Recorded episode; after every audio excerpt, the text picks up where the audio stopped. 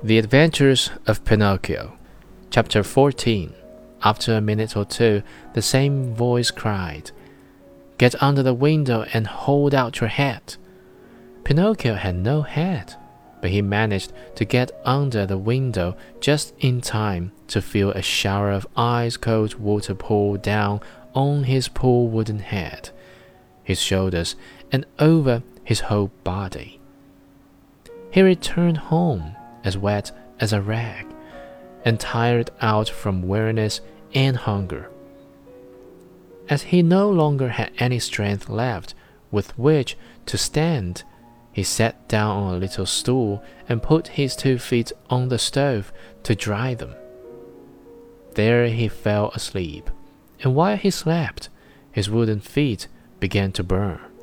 Slowly, very slowly, they blackened and turned to ashes. Pinocchio snored away happily, as if his feet were not his own.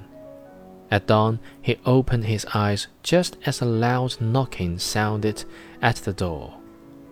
Who is it? he called, yawning and rubbing his eyes. It is I, answered a voice.